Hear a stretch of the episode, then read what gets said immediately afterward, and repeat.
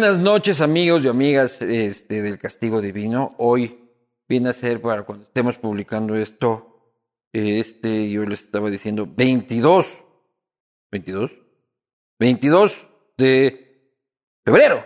Mañana, o sea, el 23 de febrero, se cumplen siete años del Castigo Divino, siete años ininterrumpidos de charla, discusión política, discusión trascendente e intrascendente eh, sobre, sobre la patria y otros menesteres. Siete años. Yo estoy muy agradecido con mi hígado por permitirme ganarme el pan honestamente este, durante estos siete años ininterrumpidos. Quiero agradecer también a las marcas e instituciones que permiten que esto suceda. Me refiero, por supuesto, a Uribe Schwarzkopf con su proyecto Aurora, que está listo para entrega en la Ruta Viva, un proyecto puramente familiar. Este, SEM Group y su Media Lab en Guayaquil no es como la piola robando wifi en cafeterías baratas, anda al Media Lab, el Silicon Valley de Ordesa, The Same Group, pilas ahí, Banco Guayaquil, muchísimas gracias. Aceite Rica Palma, fría tu consejo de la judicatura favorito con aceite Rica Palma. Y luego te haces unos ricos patacones. Muscuy, que es el emprendimiento de mi mujer que no han traído hoy día, pero ustedes ya saben, aquí están las redes sociales, síganla, hagan pedidos por millones, que mientras ella está más ocupada, está más feliz y por lo tanto el marido está feliz y tranquilo en casa. Así que colaboren. También, por supuesto, el viejo Parra, maravilloso auspiciante de castigo. Como hoy día puse viejo Parra, porque cuando vienen los cuencanos hay que poner trago fuerte, porque si no, pucha, no hacen competencia. Eh, y cerveza latitud cero también, 100% Moslaca también. Sin más, este, para mí es un honor eh, invitar a este espacio a el juez más importante de este país. Eh, el cargo que ostenta es eh, importantísimo, lidera una de las funciones del Estado, por más de que durante muchos años esa figura ha sido este, usurpada por la judicatura, cuando realmente corresponde al presidente de la Corte Nacional de Justicia. Hablaremos sobre la situación de la justicia, sobre él y sobre muchas otras cosas más. Por supuesto, bienvenido, doctor Saquistela. Hola Luis, mucho gusto. ¿Cómo le va? Bien, muchas gracias. Gracias por la invitación. Un placer, pues. Un gusto. A ver, Cuencano dijo, ¿no? Entonces, ahí tiene usted su... Bueno, gracias. Su, hielito, su agüita. Perfecto. Que es que quiere puro. Ahí está bien. Ayer estuve grabando con el canciller también este programa y. Y chuta, nos dimos un poco duro. Bueno, pero yo también quería traer, le traje algo de Cuenca. Pechito suco. Cuenca, pecho suco. De una marca misteriosa, pecho suco. Delicioso. Tiene que ponerlo a enfriar y nos lo pegamos luego. Chema, hoy que en esta grabación es viernes. Un traguito de Cuenca. Disfrútelo. Sí, chuta, si supiera yo con pecho suco todas mis aventuras. Me imagino ya, me imagino. Y usted también, ¿no? Pero claro. A usted le gusta la parranda, ¿no, doctor? Eso es lo que me decían en Cuenca. Bueno, me gusta la música, me gusta compartir bastante, compartir con los amigos, con las amigas, es verdad. Sí, me gusta. Sí, sí, salud. mucho, mucho la música, porque me gusta mucho. ¿Pero que canta, toca o solo es de los que está chupando ahí alrededor de la panda con guitarra? Bueno, como todo cuencano canto, pero sí canto un poquito, sí canto un poquito, porque me gusta mucho la música, de verdad, disfruto mucho de la música. Eh, sobre todo tengo un gusto especial por la música latinoamericana. Me gusta muchísimo. ¿Pero cuál? ¿Así Mercedes Sosa, Silvio Rodríguez? Sí, sí. Ah, ustedes así, todavía le late el corazón izquierdoso, ¿no? Comandante Che Guevara y todas esas pendejadas. Oh, no, lo que me gusta es el contenido eh, social, un contenido, si usted quiere, existencial de la vida. Eso es muy lindo en la música, pero de verdad me gusta de todo. Disfruto, disfruto de un vallenato, de una bachata, me encanta. Pero usted, usted se considera una persona de izquierda? Yo considero... más, más cercano, dejemos el juez a un lado. Iván, usted tiene, este, tuvo una participación política en la izquierda democrática, tiene un corazón progre. Yo tengo una, una, dos ideas fundamentales en eso. Tengo un criterio progresista sobre, sobre todo en materia de derecho y de justicia. Pero algo más. Yo creo que toda ideología, todo pensamiento es cambiante y los seres humanos debemos de evolucionar. Entonces hay cosas, por ejemplo, que en mi opinión O sea son que del el, pasado. el que se quede izquierdoso es un pendejo, No, no, no, no digo eso, no izquierdoso o derechoso, si vamos a, a esos términos, sino absolutamente hay que entender que todo pensamiento evoluciona. En la comunicación, usted tiene una plataforma, usted no es de un medio de comunicación que podría llamarse tradicional. Y mire usted qué interesante que es evolucionar la ciencia, el pensamiento. Claro, yo también era de izquierda cuando era Wambra, pero ya me curé, doctor, por suerte. ¿Qué beneficios tiene ser juez? O sea, ¿y qué, qué- qué- cuáles son los beneficios suyos ahora en su vida de ser juez? ¿no? O sea, a usted no le para la policía, a usted este, eh, le, le dan el pasaporte express de 150 dólares grateche. Este, ¿Cómo cambia la vida de una persona al convertirse en juez?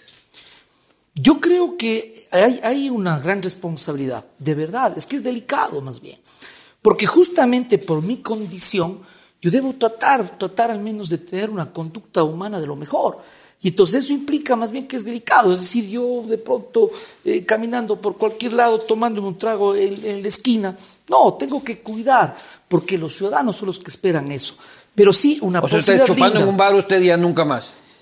Bueno, sí me he ido, sobre todo en Cuenca, aquí también alguna vez, a un bar con amigos, ¿por qué no? Sí, me gusta eso. Pero hay que, hay que manejar. no excederse, hay que pues. manejar con cuidado, por ejemplo. Y cuando se quiere exceder, se va a la casa usted. Bueno, O a la casa de los panas. Pero Apagado claro. los teléfonos y todo. Pero claro, para eso hay amigos. O Claro. en mi propia, en mi propia casa. Sí me gusta compartir con amigos. Sí, y cuando va todo ¿Por qué norte no? aquí, ¿cómo hace? ¿Perdón? Cuando va todo norte, ¿cómo hace? Ah, no, yo, yo lo que, cualquier eh, actividad, una reunión social, eh, generalmente lo hago en, en- la casa, ¿no? Más que nada por, por tener la posibilidad incluso de recibir a mis amigos. Sí. Así es que alguna vez bienvenido, ser invitado. Ah, cha, de una. Pero bueno, ¿cómo pero hace? antes déjeme Sí. dar un sorbito, usted ya Ah, está pero- con, con- dele, con- dele, con dele, algunos, ahora, ahora voy yo. A ver, no, dele con toda confianza. Bueno, gracias, ¿ah? gracias por la invitación. Una de las cosas este, más complejas de su profesión es de ser juez. Es precisamente tratar de poner el corazón a un lado y tratar de resolver con la mayor ecuanimidad posible basado en los hechos y en las pruebas. ¿Cómo maneja eso el ser humano que está atrás del, del mazo este, cuando también tiene susceptibilidades, principios, convicciones de vida este, que pueden influir en la sentencia? Sabe, lo que usted dice es muy importante y en verdad profundo. Y eso trata la filosofía del derecho y la ciencia jurídica. En buen romance, soy todo juez, un ser humano con, con ideas, con ideas políticas, filosóficas, con una visión del mundo. Claro. ¿Cómo resolver eso? Ahí viene, irse por qué lado, por la ciencia jurídica, por la técnica del derecho. Es decir, usted tiene un caso concreto, usted tiene pruebas, tiene eh, leyes que le dicen cómo valorar las pruebas y cómo resolver. Y esto es importante. ¿Por qué?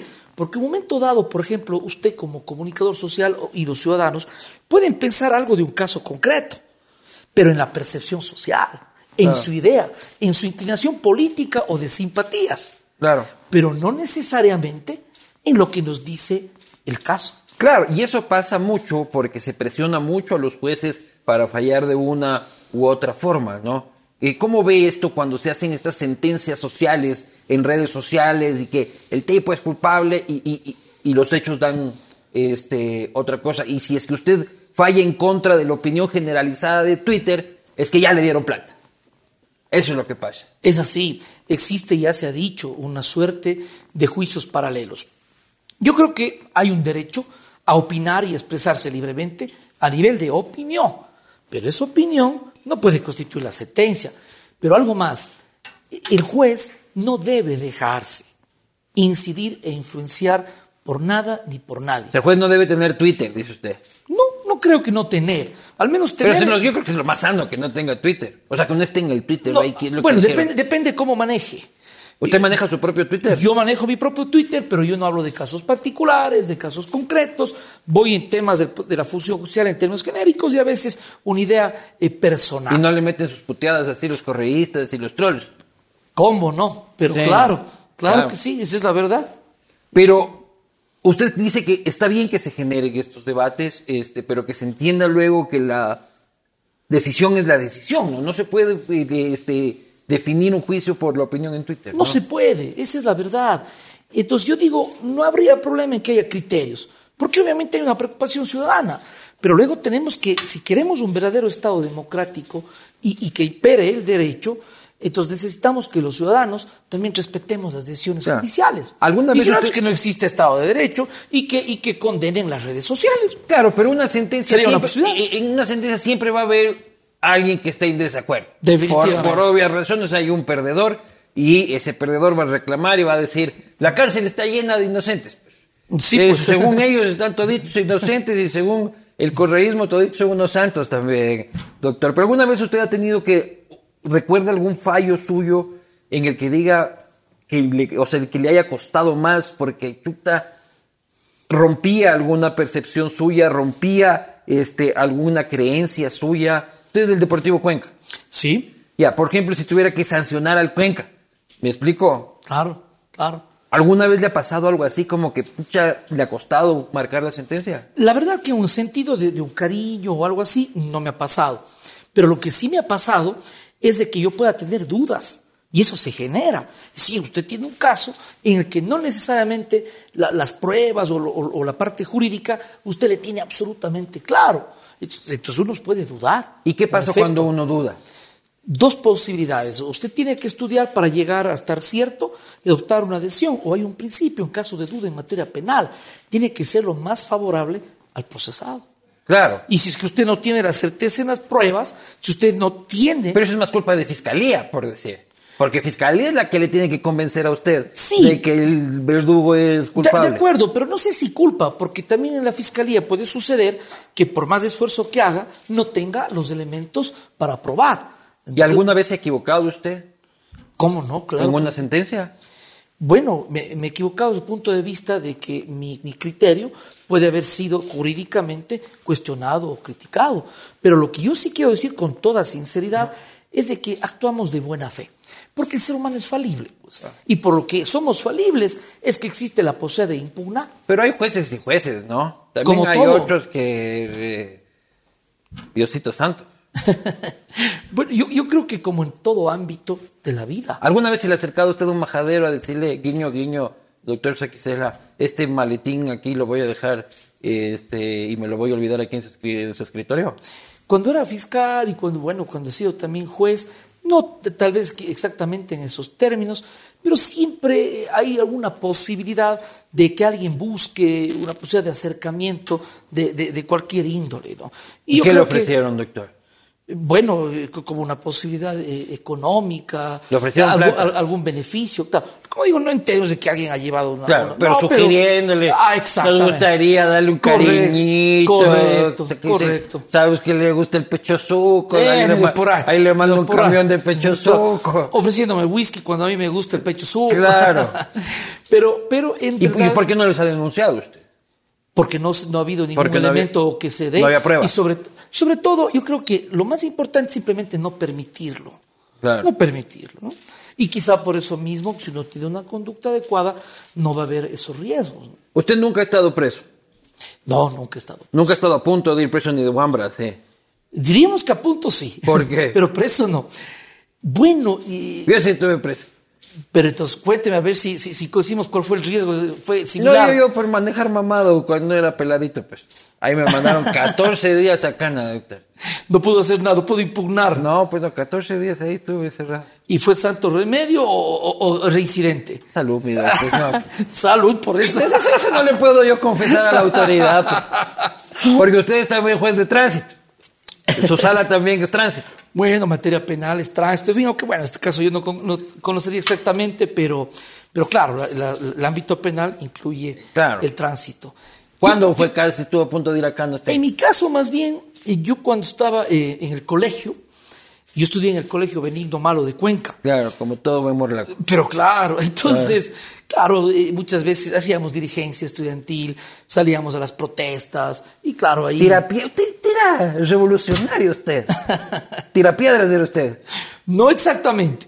Y le digo de verdad, ¿sabe por qué? Yo, yo cuando eh, estuve en la Universidad de Cuenca también como dirigente estudiantil... De la FEUE.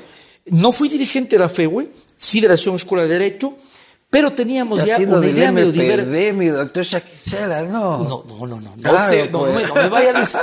Mire, más bien, nosotros hicimos un grupo eh, que tenía una idea diversa, que, que no pertenecíamos ni al movimiento popular democrático de aquella época, ni al Partido Socialista, sino un movimiento netamente estudiantil y que tiene algunas cosas interesantes, le cuento. Por ejemplo, en aquella época ya se hablaba de, de los derechos eh, de, de plurinacionalidad, interculturalidad, ya se hablaba de los derechos del medio ambiente. Otra cosa que le quiero contar. A ver, no, pero no me, ¿cuándo fue que Pero- casi pero- lo meten en cana? eso pues? le digo, Claro. alguna vez que estuve Ya ahí se me va por el medio ambiente, la pluriculturalidad. Pero eso ya le, le contaba. A ver. Fue una ocasión en que estábamos en, en protesta en el colegio Benigno Malo y entonces, claro, era inminente que ya un policía me iba, me iba a aprender. Por ventaja, no, no, no, no, no Por ventaja, supo correr más rápido que el policía. claro, un poquito más y, y, eso, y eso me salvó. No, Oiga. no, no, no, he caído preso. Y a usted no le llaman así en la madrugada, oye, doctorcito, me está llevando la policía, ayúdeme, hable con el chapa. Yo creo que le contaron, porque en efecto sí, recibo estas llamadas. ¿Qué Con le- muchísima frecuencia. Sí. claro. ¿Y qué le piden?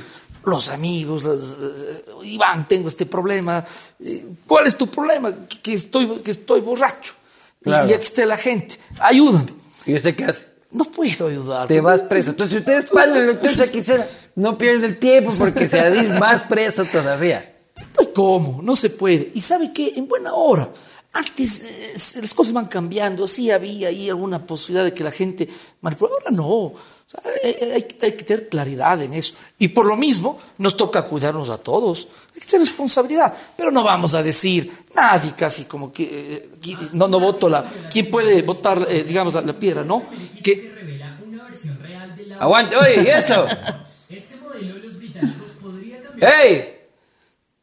Perdón, hay un fantasma aquí que nos, nos, nos puso un audio. Están allá adentro haciendo pendejadas. Se pasan besando ahí los técnicos y hacen de ver, y hacen de ver descuidado. En mi tiempo también siempre se pedía, este, siempre había alguien que pedía que el papá era policía, que el papá era juez, para tratar de sacarlos, eh, sacar a todos de, de los problemas. ¿Pero usted ha manejado borracho alguna vez? sí, alguna vez. eh, tiempos en que quizá Ahora ya tiene chofer, ya no tiene problema usted. No, no, también alguna vez, eh, sí, tengo un, conductor de derecho pública, pero eh, claro, también manejo el vehículo. Yo pienso que hay que ser honestos en la vida. ¿Quién no ha pasado alguna vez por aquello? Y sobre todo en algún momento en el que uno es muchacho y en fin, no voy a decir que no. Pero, no, a le, pero no. le cogieron la policía. No, no, nunca he tenido eh, que, que me haya aprendido un policía y que haya estado preso por eso. No, no, de A ninguna mí me manera. cuentan de un discurso que tuvo usted en el puente del Vado con el Ah, Paul caramba. Carrasco, que ahí estaba usted como el, como el Petro, como, que usted como bien. Gustavo Petro, me dijeron que estaba usted en ese discurso. Me hace reír porque me hace recordar, es real, es verdad. Te Sí. dio un discurso político con tragos. Eh, estábamos con Paul, sí, un- eh, mi, mi amigo per- personal, hace muchos años, y muy apasionados por la dirigencia. Él fue dirigente de la Universidad de la SUAY. Ajá. Yo, en cambio, en la Universidad de Cuenca, la estatal, que le, le llamamos.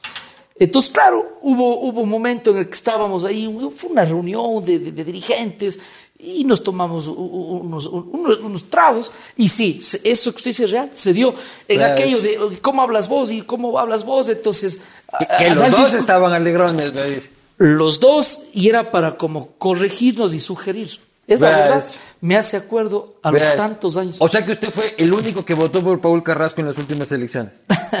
La mujer y usted. Bueno, Paul, Paul eh, es, eh, hemos compartido eh, momentos de dirigencia en el ámbito político. votó por Paul. Somos, somos amigos. No, yo no quisiera revelar por quién voté, porque ahí habría como que un criterio político mío. Pero Claro. sí, sí, Paul ha sido mi amigo de muchos años, por supuesto que sí. Oiga, y usted es masón.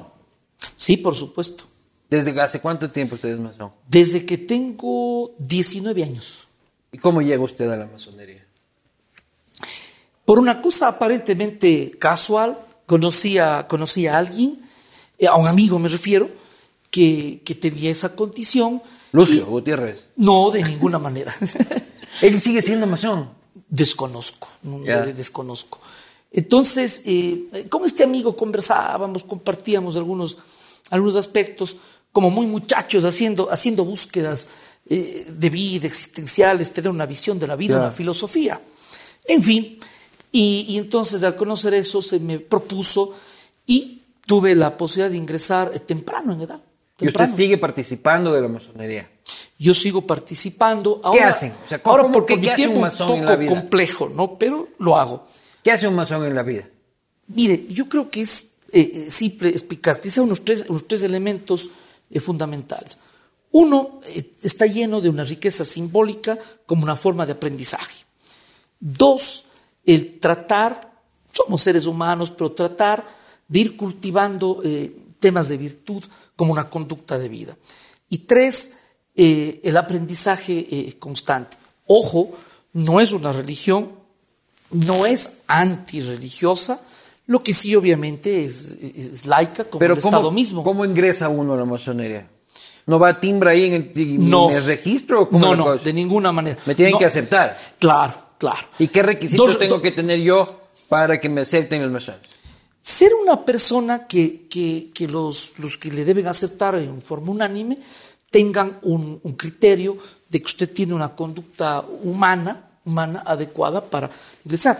Igual, igual finalmente somos tan imperfectos los seres humanos que la idea es, es ir corrigiendo, como que puliendo nuestra piedra. Pero ¿cuáles son los beneficios? ¿Me dan un pavo en Navidad? ¿Tienen una piscinita? ¿Hay, hay agasajos, gincanas, mañanas deportivas? ¿O qué? ¿Cuál es el beneficio de hacerse masón? A ver, yo pienso que sí hay actividad social. Hay actividad social. Usted tenía un grupo que se llamaba La Delantera, me dicen ahí en los masones.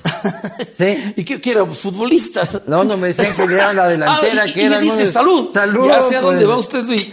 Ya, me dice que tenía un grupo de los masones que se hacían llamar La Delantera, ¿Cómo me dijeron. averigua usted? ¿Qué?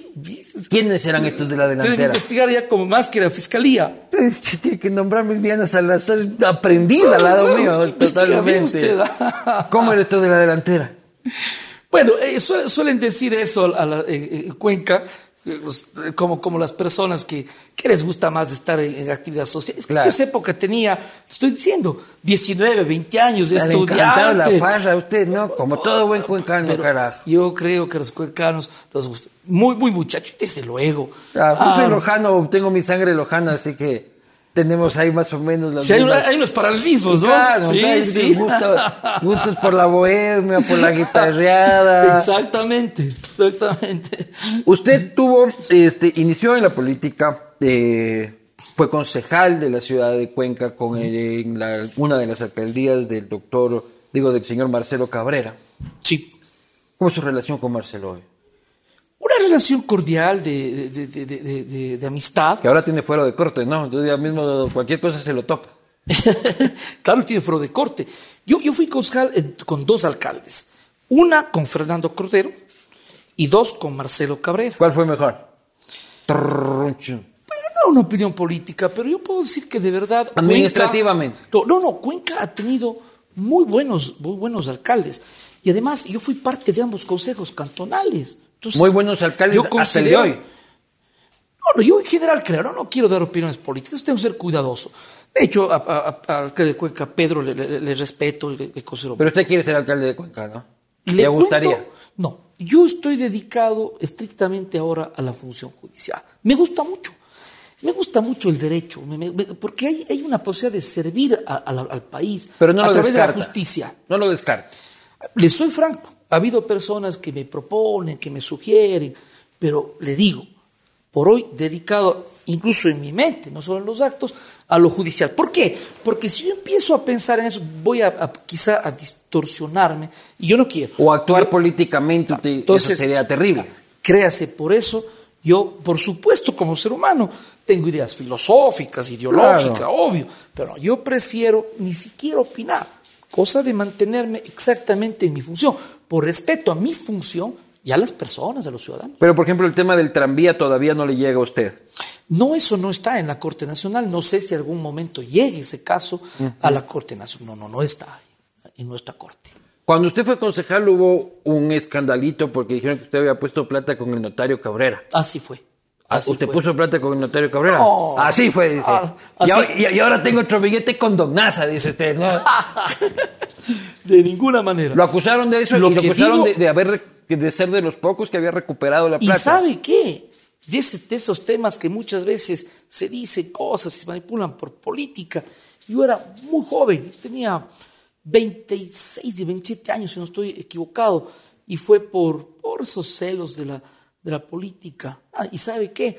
Por ser justamente, ¿qué? Pues sobre todo un- un- una persona de 27 años de edad y un, un hombre de clase media. Pero que se le inventaron esto, dice. No, entonces ahí alguna gente lo que quiso es hacer daño, hacer daño. Pero usted no Nada puso más ni un eso. dólar con el No, notario. de ninguna manera, son meros comentarios y, y opiniones. Pero ¿sabe qué? Más bien, eh, ese tema a mí algún momento me ha llevado a la reflexión.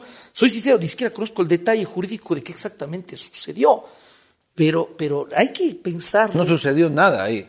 A ver, en pero- ese caso es la más impunidad completa. Pero impunidad en contra de quién sería, según su opinión. O sea, ese es lo chistoso, Eh, porque eh, mire las usted. víctimas son en realidad los que cometen el delito. Mire usted, Porque ellos son los usted. usureros. Mire usted, pero es más bien yo creo que justamente en lo jurídico, en lo social, es una situación eh, eh, muy especial, ¿no? Muy especial. Es decir, no sé hasta qué punto pueda mirarse solo de un lado. Claro, pero si no que el que pone el es billete. Un caso eh, peculiar. si no que el que pone el billete es el que incurre en el delito. Jurídicamente, claro, por supuesto. O sea, el, Pero- no- el notario era la víctima, Eh, dice usted. en este en- en estricto, en estricto derecho bajo ese delito, sí. Claro. Pero, pero el caso yo creo que tiene una connotación muy distinta. Este y los casos que pudieran haber sobre Pobre eso. notario, Por eso, no. por- y- pero imagínese llegar a la conclusión de pobre notario. Claro. Imagínese. Pobre don Nasa. Imagínese. El don Nasa es una víctima. claro. Entonces, ¿quién es víctima? ¿Quién es verdaderamente víctima? Claro. O sea, hay casos desde una óptica eh, social que pueden ser mirados desde el derecho, tiene, tiene una complejidad, ¿no? no es tan sencillo. Pero ese ¿no? caso del notario es una, ese debería ser una película, ¿no? Ese es eh, García Márquez en el Ecuador, los militares que se metían el billete en, los chalecos, este, fue una maravilla. Pero además algo, dramas, Es dra-. Imagínense dramas vivir en humanos Suiza. también. Imagínense vivir en Suiza y perderse eso. O sea, increíble. Eso es una historia maravillosa. muchos, muchos dramas humanos también. Gente ¿no? que perdió el billete. Claro, gente que murió, gente que peleó para recuperar, etcétera. pero, Es decir, hay muchos componentes. Pero, víctimas de su propia ambición. Pues. Sí, también se puede. Porque se ¿cuánto puede pagaba el notario? ¿10% mensual? Bueno, no sé exactamente, pero definitivamente un porcentaje, un, un- interés obviamente alto, obviamente. Yo creo que hay casos y casos. Seguramente gente que, que, que- que tuvo mucho dinero, que va a preguntarse incluso de dónde obtuvo mucho dinero. Fin, casos y, y- y casos. Una situación de un análisis sociológico, jurídico Pero usted eso le, propo- particular. eso le usted le provocó un buen temblor político, le pedían que salga de la izquierda democrática, este, ahí creo que presidía la izquierda democrática el señor Monsalve, sí, este, sí. Así es. le pedían que lo expulsara, Sí. fue un relajo, había una concejala que se salía de las sesiones del consejo cada que usted hablaba, este, y luego se ponía audífonos cuando usted hablaba, Así mismo Este, así era, ¿no? Y usted tenía que reclamarle a Marcelo Cabrera cómo puede ser que la señora se va, le llama la atención.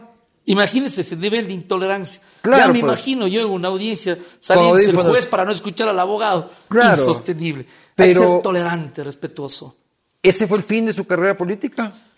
No, lo que sucedió más bien, eh, es verdad, algunos de los datos que usted dice, y eh, lo, lo- lo que- por ventaja, y qué bueno que me pregunte para que se sepa, yo tuve esa, esa posición política desde muy joven, hice dirigencia, y llegué muy joven a ser concejal de Cuenca. Claro. Eh, a los 25 años la primera vez, y la, y la segunda a los 28 años. Las dos veces por la izquierda democrática. Sí, el único partido que alguna vez milité y luego más bien ya me dediqué al derecho, a la fiscalía, en fin, no pertenezco a ningún partido, ni mucho menos. Esa es mi función, de ser juez.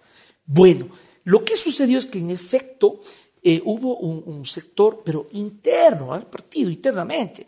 Por lo tanto, yo entiendo eh, que, que lo que se quiso es bajarme, así decían ellos, la posibilidad de mi liderazgo. Yo a esa edad, y tenía un liderazgo fuerte.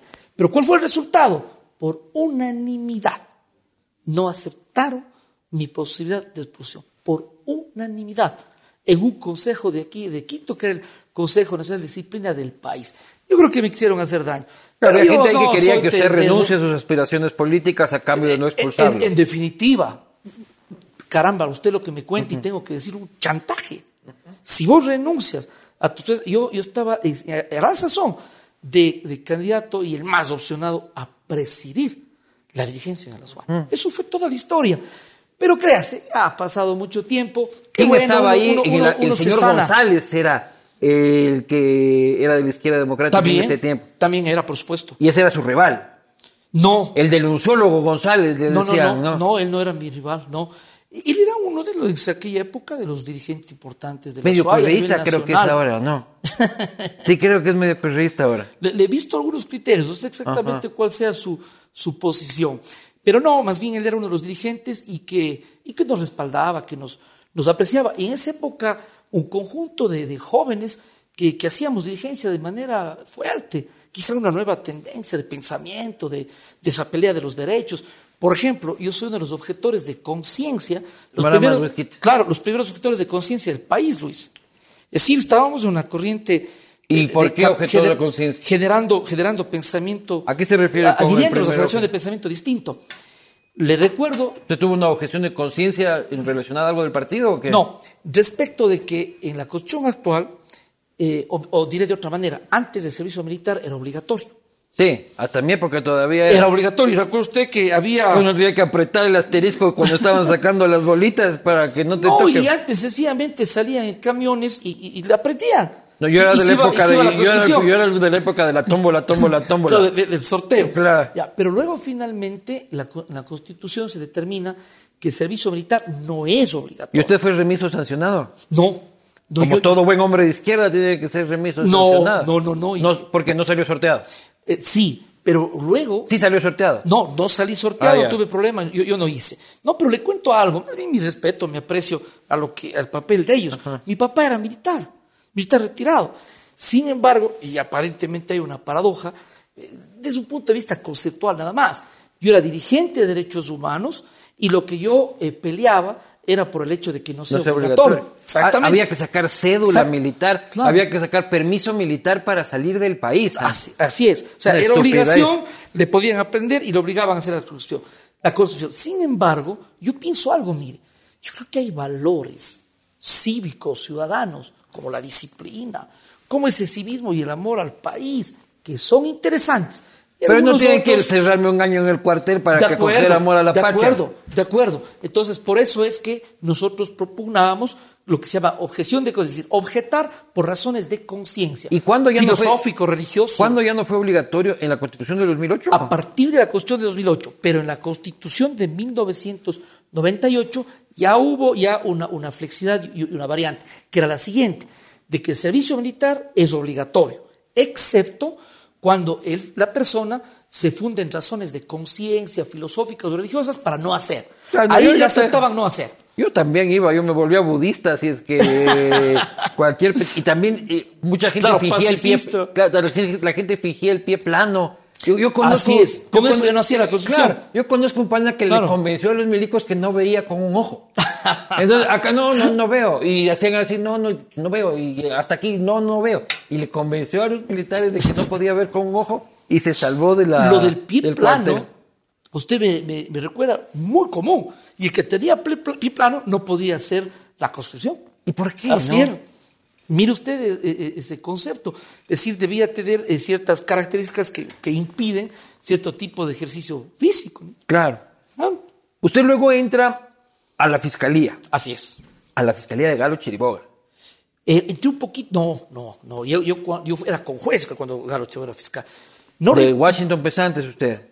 ya era fiscal yo, pero ingresé un poquito antes. Fue con, no, no recuerdo este. ah, Mariana. No, el doctor. Antes de. Washington. Sí, antes de Washington. Antes de Washington no era eh, la, la Jorge. Germán, el doctor vi. Era fiscal una temporada. Y luego sí fui fiscal en Cuenca cuando estaba de fiscal general el doctor Washington Pesantes. Fui fiscal aproximadamente unos siete años Claro. en Cuenca. ¿Y qué tal trabajar con ni los de ahora ni los de antes? Washington Pesantes. Ese era eh, el jingle de su campaña política. ¿Votó usted por Washington Pesantes? No doy opiniones políticas. A ver, pero lo que le puedo decir es de que fue una interesante experiencia de fiscal. A mí me gusta, me gusta el ejercicio, sobre todo el derecho penal. Y lo bonito, le digo, ser fiscal y otro momento ser juez. Entonces, de ambos lados eh, está exacto. usted. Ya solo le falta ser acusado para estar, De en, ambos- de- de- de estar en, ambos todos lados. los, en todos los papeles. Bueno, he ejercido la profesión también Claro. libremente. Pero en verdad el ejercicio profesional muy poco. Más he estado en, en la academia y en la función pública. Y en, la y en la fiscalía en Cuenca, ¿qué tan difícil es eso? O sea. Ser fiscal. Claro, y es- siempre estás uno como fiscal metido en cosas heavy, ¿no? O sea, levantando cadáveres, Sí, es este, muy cercano a la violencia. eh, Es verdad. ¿Qué fue los peores capítulos que esa parte de su trayectoria le cosas dejaron? fuertes y sabe que es un aprendizaje y uno va forjando el carácter. Es fuerte. Por ejemplo, recuerdo, recuerdo eh, en una ocasión hubo un, llamado, yo estaba de fiscal de turno, habían personas fallecidas y sabía que eran unos ancianos. Personas en condiciones pobres, una casa un sector rural.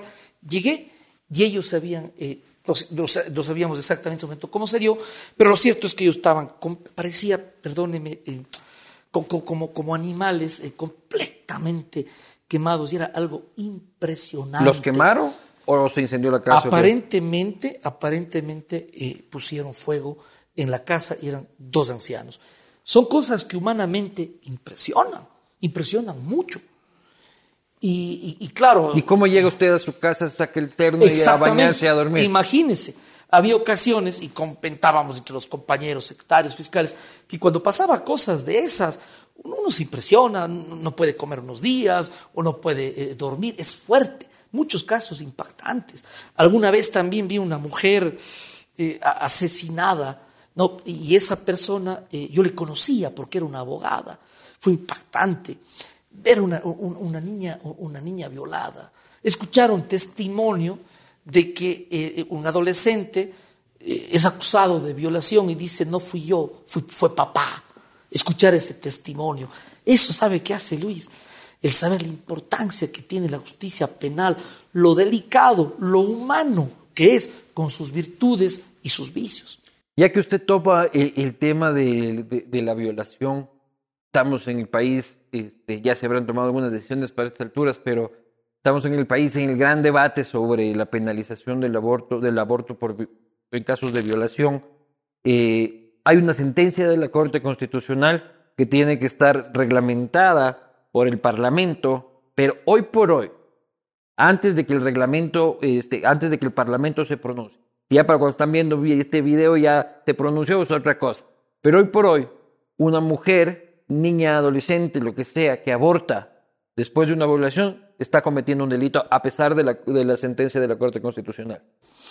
Bueno, no es tan, tan, tan sencillo el tema, porque en el ámbito jurídico, de una parte de una sentencia de la Corte Constitucional, que yo creería que no fue bien entendida, digamos, por, el- auditorio social. Lo que sí, obviamente, se tiene que precisar en el ámbito normativo. Yo creo que la discusión, hay un problema en la discusión. Nosotros tenemos que ser respetuosos de los valores y el conjunto de valores que tenga cada quien, incluso los conceptos religiosos, que es parte de un derecho.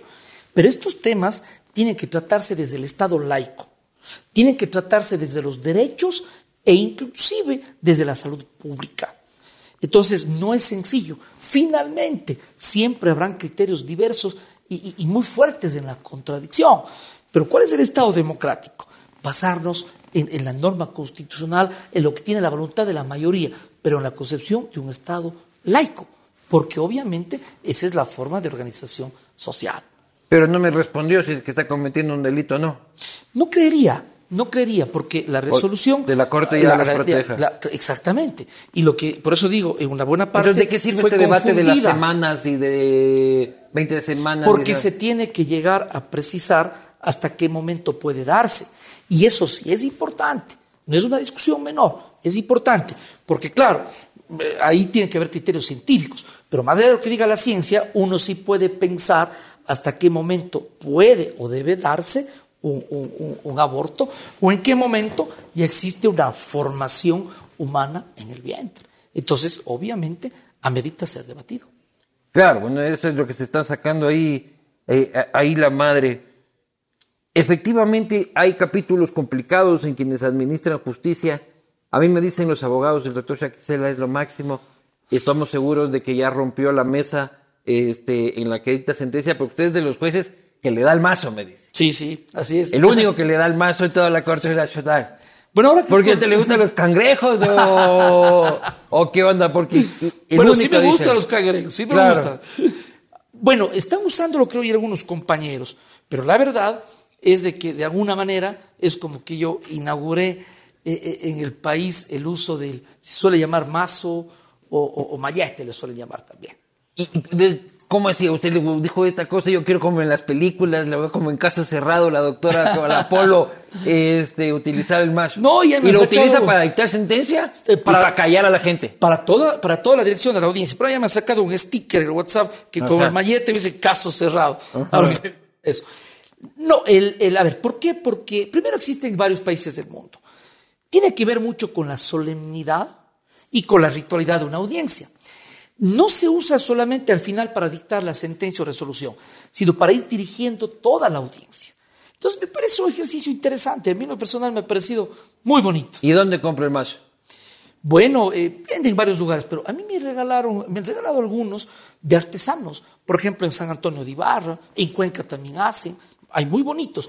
Y luego el Consejo de la Judicatura entregó a todos los jueces otra innovación A todos de, los jueces. a- de la Corte Nacional. Ya. Eh, y, dicho de paso, muchos jueces de instancia nos han dicho, Iván, me han dicho, deberías propugnar a que a todos nos den la toga y el mazo. La toga es otra innovación que, que se da en la Corte Nacional. Claro, son todos así, elegantísimos, pero esos ya son desde hace algunos años que andan con la toga. Y unas rojas se saben poner. No, es, es eh, hace pocos años que este actual Consejo de la Judicatura eh, no- nos, no- eh, re- resolvió y hay una resolución también del Pleno de la Corte para usarlo en las audiencias y en los actos solemnes. Por ejemplo, en la rendición de cuentas que dimos hace unos días, ahí todos estábamos togados. Y, fui uno también de los que propugnó esta idea conjuntamente con el Consejo de la Judicatura. Y la solemnidad, ¿cómo se ponen? Así como los toreros, así poniéndole una virgen a la Jesús del Gran Poder. ¿O cu- cu- cu- cuál es la solemnidad tras bastidores? Porque uno los ve salir y sentarse, pero no sabes qué pasa atrás. Pero sabe que incluso eso es interesante. Y mire usted la importancia del simbolismo y el impacto que, que le presenta. Es interesante. Perdóneme poner un, un ejemplo. Usted ahora en su trabajo. Usted para, para ingresar se prepara, me imagino, anímicamente, en fin, por más experiencia que tenga. Entonces, el juez, el momento que se pone la toga y coge su, su mallete, sabe que se pone en un rol a cumplir. Mire usted, a uno mismo le pone prudente, a uno mismo Claro. le pone cauteloso. Y claro, quizá el mismo efecto se produce en el litigante y en las personas que están en la... Entonces, el simbolismo no deja de ser interesante y, esto- produce efectos. ¿Usted siente que ese simbolismo ha provocado menos faltas de respeto de las partes, por ejemplo, a- hacia los, hacia los jueces? Yo creo que sí, pero no solamente de los ciudadanos a los jueces, sino los jueces de los ciudadanos también. ¿No ve que usted está investido de, de- de- de una, de una autoridad? Me tengo que comportar Pero como tiene tal. que- eh, correcto, tiene que comportarse. ¿Alguna vez le ha Mire faltado el respeto a usted en una audiencia? Que A un abogado ma- majaderón, así. Muy pocas veces le soy franco, pero no tanto por yo hacerme el que a mí me respeta, sino ¿sabe por qué? Porque Majaderos hay en todo es, que lado. lo, es que lo hay, pero ¿sabe qué? Trato de, de- de manejar la audiencia y le soy franco, me gusta mucho eso de- de- del derecho a manejar la audiencia. Trato de manejarlo con tal solemnidad y con respeto. Yo sobre eso tengo una anécdota del caso del, del ciudadano Alexei Mosquera, que yo, yo le condené a él. Usted le, usted le condenó. Yo le condené al ciudadano Alexei Mosquera. Y, y- Que ahora quiere pagar con el conocimiento, dice. bueno, ahí hay una sentencia que tiene que cumplirse. Ajá. Mire, y, y yo no, no, no estoy haciendo un juicio de valor indebido, el, el ciudadano Mosquera sabe, él, habiendo sido condenado, yo era el que presidía el tribunal, al concluir la audiencia pide la palabra. Yo, yo, yo había sacado la audiencia. Yo digo, tiene derecho a hablar, un derecho de última palabra. Y dice, señor juez, he sido condenado, en fin, pero quiero agradecerle por esa forma tan respetuosa de tratarme a mí y a todos y de dirigir la audiencia. Usted Es- le- ahí le bajó dos años la, la sentencia. Oiga. Pásenme esa sentencia y el liquid paper, carajo. Oiga, caramba, pero no era posible. Claro. La ley es la ley. Pero ¿sabe qué? Pero ya le el corazoncito, dijo, sí, sí, sí. Pero ¿sabe qué? Imagínese esa experiencia de vida. Eso me queda como reflexión de cómo uno tiene que tratar las cosas. Claro, y además Una usted luego se va. Usted, francamente. usted determina el futuro de la vida de una persona en una palabra. Básicamente, hay que desarrollar, motivar la sentencia. Pero ¿cómo se siente eso de, te jodí la vida, brother? Chin, chin. Acá. No es una tarea sencilla. Desde un punto de vista de la función y humanamente no es nada sencillo. ¿Sabe qué? Por eso, ¿qué es lo que hay que cultivar desde nuestra opinión ya en lo humano? Como imperfectos que somos, pero lo más equilibrado, lo más ecuánime, sin amores ni odios. Yo no tengo un odio, ni amor, ni cariño a, a- un líder político o alguien que ha condenado, ni, a- ni animadversión, ni cariño. Ser indiferente, o sea, meterse en el caso, en su trabajo y en el derecho. O sea, e- esa es la respuesta que le da la ciencia al problema humano. Porque realmente es un tema humano. Y, es- y es fuerte, hay casos muy fuertes. Pero así mismo usted tiene que pensar al otro lado. Es decir, yo condeno por femicidio. Es una cosa bonita, ponerme feliz que, que el hombre va condenado. Pero piense en la La mujer víctima. víctima. del femicidio y su familia llorando y reclamando justicia. Entonces, ¿qué corresponde? Hacer justicia humana. Justicia humana. Pero genera reacciones. Chema, este, ponme ahí los tweets de mi buen amigo, refiriéndose al doctor, sé que lo va a poder ver ahí en la pantalla. ¡Qué descaro! Dice. Lo dice quien suscribió una sentencia de 800 hojas que tuvo que salir a defender al día siguiente prevaricando. Las buenas sentencias se defienden solas. Pronto los jueces corruptos no tendrán dónde esconderse, sin odio pero con memoria. También dice otro de acá, ¿cómo alguien así puede ser presidente de la Corte? Se llama pago de favores. Es obvio que es respaldado por Moreno y el gobierno. Saquicela debería estar preso por prevaricato.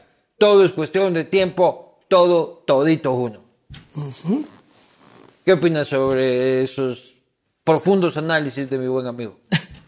Bueno, yo creo que que preguntarle a él por qué se refiere. En varias oportunidades he visto que se refiere a mí, me adjetiva, me insulta. Habría que preguntarle por qué. Lo único que yo hice es, y- y puede revisar, quizá no sé si él se ha, ha revisado en derecho, ¿no? Eh, yo lo que hice es resolver un caso. Nunca he tenido oportunidad de conocerle, ni cuando era presidente, ni antes, ni, ni después. No tengo nada personal. Estoy convencido, eso sí, Luis, que lo que hice es derecho, que hubo las pruebas y las razones jurídicas. Y estoy consciente de algo más, de que había gente, y la hay todavía, que quizá le, le apoya y sin conocer el contenido de la sentencia podría rechazarme. Pero ahí está justamente mi labor. Yo no me fui por lo que digan las encuestas, si a él le quieren o no le quieren. Incluso, si es que tuvo... un Pero si era una sentencia que el país empujaba, buena parte del país empujaba y era el caso más importante. Es el caso más importante de los últimos 10 en, años. En ambas líneas ha habido. Claro. Unos que están a favor, otros que están en contra. Caso bochornos, le dicen unos. Así es. Ajá. Unos alaban, unos alaban efectivamente y dicen que es el caso más importante y, y otros cuestionan. Yo solo digo, no tengo nada personal en contra de él ni de nadie. Yo simplemente actué en derecho. Pero no le dio culillo este, sentenciar ese caso. Le voy a contar algo. Yo sé decir cuando doy clases a fiscales y jueces que hay que, que les invito a Cuenca, se vayan a la plazoleta de San Francisco y se hagan curar del espanto. Juez que tiene temor y no es curado del espanto, no puede ser juez. No puedo dejar de decir que más bien es la enorme Se, se responsabilidad. desahuevó, como dice ahora el presidente. Podríamos Lazo. decirlo así. Claro. Pero, ah, estoy consciente de que hay una enorme responsabilidad y eso le tiene que hacer pensar, pero de ahí a- a temer no puede ser juez. Pero no teme que esta gente le haga daño Yo creo que... cuando deje de ser juez o en cualquier oportunidad. Porque esta gente es resentida y vengativa. Bueno, lo está diciendo él, lo está anunciando. Claro que preso dice que Lo vaya- está vaya- anunciando. que cuando ganen usted primerito a cana. Yo lo está anunciando. Por, Veamos por qué suerte está usted, así yo tengo más adelante en la fila. Más adelante mío de la fila está la Diana, está usted, está Lenin Moreno. Entonces tiene que ir cogiendo algunos hasta que vengan a cogerme Ya está anunciado, es que guarde este, este video. ¿Y qué hace usted si es que ganaba Arauz? Pero yo, lo, yo, si es que ganaba, pues yo creería que podría haber una amenaza de meter la mano en la justicia y, como digo, más allá de temas políticos, he sido muy claro que no los tengo, obvio, me correspondía defender a la función judicial. No por mí, mire, yo en tema de mi carrera profesional, yo ejerzo mi profesión, no se trata de eso. Yo tengo una convicción por el rol que cumplo y estoy consciente de la responsabilidad que tengo al frente de una función judicial, frente a la sociedad entera. Defender a la función judicial. ¿Pero qué quiere y hacer? lo haré cada vez que haya una amenaza. Lo ¿Pero haré. qué quiere es mi hacer? deber. Sí, ¿qué, mi deber. quiere hacer usted cuando se acabe? ¿Cuándo se acaba su presidencia?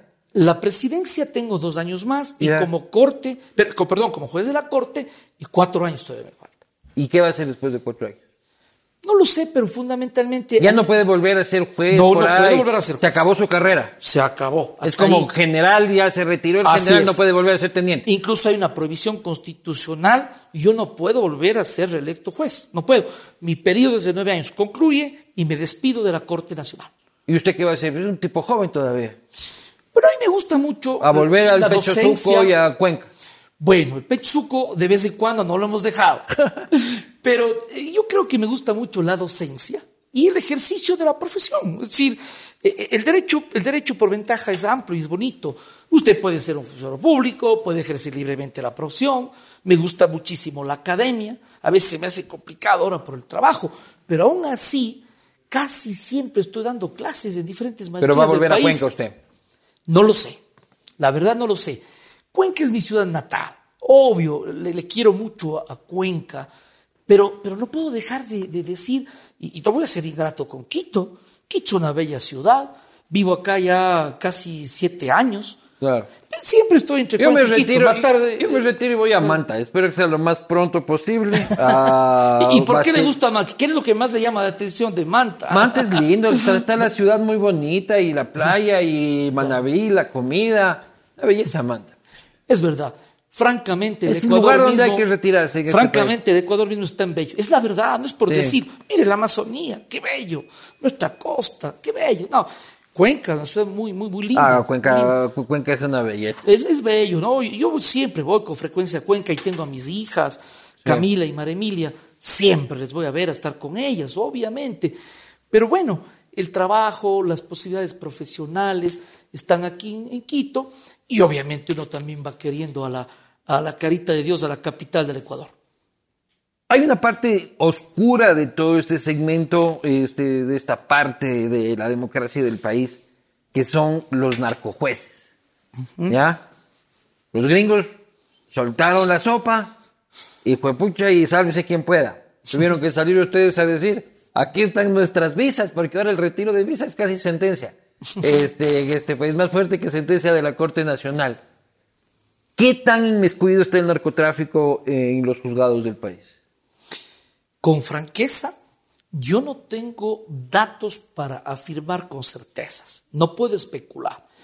Sobre esto yo he sido muy claro. Y he manifestado que de una parte, eh, la Embajada de los Estados Unidos, en su pleno derecho, en su decisión soberana como Estado, de adoptar las decisiones. Y de parte de lo- del, del Consejo de la Judicatura, si es que tiene indicios de actos de corrupción, pues obviamente tendrá que investigar y si es el caso sancionar o si es que hay indicios de responsabilidad penal, que la Fiscalía investigue. Eso es lo que, lo, lo que, lo que yo creo. No tengo yo certezas para afirmar o para negar, y menos categóricamente. Pero sí hay casos. Bueno, es que, es que si es que se ha Porque dicho los eso- narcos entran y salen. y- Mire. Y, y aquí mismo en, en la posta salieron a decir los narcos de que hay tarifa para el juez y hay tarifa para el fiscal. en el mundo entero. La delincuencia organizada, el tráfico de drogas, busca penosamente aliados. ¿Sabe dónde? En la policía, en la justicia. Obvio. En la política. Pero, pero obvio, en la es- eh, de eso se trata la delincuencia organizada. Y esa es cabalmente la diferencia, entre otras, de una delincuencia común. Es decir, es la búsqueda incluso de, de buscar aliados en el poder político o amenazar al poder político y obviamente al poder judicial. Esa es la delincuencia ¿Y usted organizada. ha sentenciado a un narco alguna vez? Pero por supuesto, en la Corte Nacional, claro, casos fuertes. ¿Cuál, por ejemplo? actuaciones, se puede, se puede ver. Recuerdo un caso fuerte, no recuerdo los nombres mucho en este momento, pero un caso fuerte en materia de casación penal, en donde yo ratifiqué una sentencia condenatoria, era de temas de drogas en la provincia de Esmeraldas. Cuando era fiscal lo propio, tuvo casos fuertes, en materia de ¿Y no le han drogas, en- amenazado a usted de muerte ahí? No, a, a- a ver, ha sido como una amenaza seria. No, pero ¿sabe qué? Nos llegó un mail a, a varios de los jueces, efectivamente con una amenaza. No sé hasta qué punto ¿Qué sea una decía? amenaza real, pero eh, inminente, pero hubo. Justo cercano a este juicio. No, concretamente un mail al mail de la Corte. Claro, al mail institucional. relacionado directamente Relacionado con casos de narcotráfico. Relacionado ¿Y qué le decían? una amenaza indicando que debo tener mucho cuidado de ese caso, lo que resuelva, y en fin. Y luego, claro, Y también no se investigó el mail nosotros mandamos a que se investigue. Y algo más. y no hubo resultados. No quedó ahí, yo tampoco, francamente, se resolvió y no, no, no, no nos asustamos más ni, ni nos empeñamos más con franqueza. Pero algo más, también hubo ahí como, como una, una, una situación velada de que habría dinero de por medio. Pero yo llegué a entender que era justamente una forma como de amenazar y de, y de desinformar y distorsionar, causarnos miedo o confusión. Recuerdo que hablamos con los compañeros, señores, amigos, aquí todos en derecho, ni nos usted, vamos en derecho. Y se acabó, porque ¿sabe qué? Mire este tipo de, de, y de trampas. A veces incluso le pueden asustar para retirarle de la causa, asustarle para que haga lo contrario. Es decir, le asusta A y como se asusta por la amenaza de, E, de A, resuelve a favor de B. Mire usted, entonces hay que tener muchísima suspicacia, coraje. para Claro, resolver. tal vez una amenaza la caga más. Por ejemplo, mire usted, hay que tener mucho cuidado. Qué bueno cubrir estos temas, porque a veces esas cosas no se saben o Claro. no tienen por qué saber, ¿no? ¿Y usted, ciudadanos. y usted tiene una seguridad reforzada o usted anda tranquilo por la calle o el juez de la Corte Nacional puede ir al súper a comprar o siempre hay que tener cuidado? Yo tengo seguridad, es lo que corresponde. Incluso, yo he visto, antes del presidente de la Corte Nacional, que es el representante de la función judicial, tiene, tenía edecán. Yo actualmente no tengo edecán.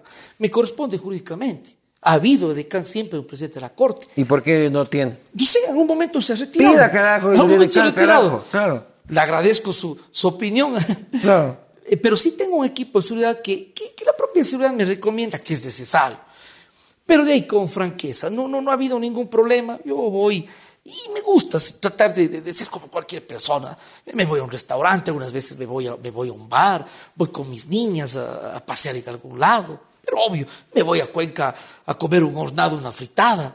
Pero claro, Doctor, antes de pasar a las preguntas de la ¿vienen gente... las difíciles o ya, o ya las más, las No, más sencillas? Ha estado fresco, se me ha portado bien. Entonces, nunca hay que pelearse. Pero, pero, pero no dan más. Nunca hay que No pelearse como un juez ni que fuera cojudo, pero eh, pucha, uno nunca sabe luego dónde va a parar uno.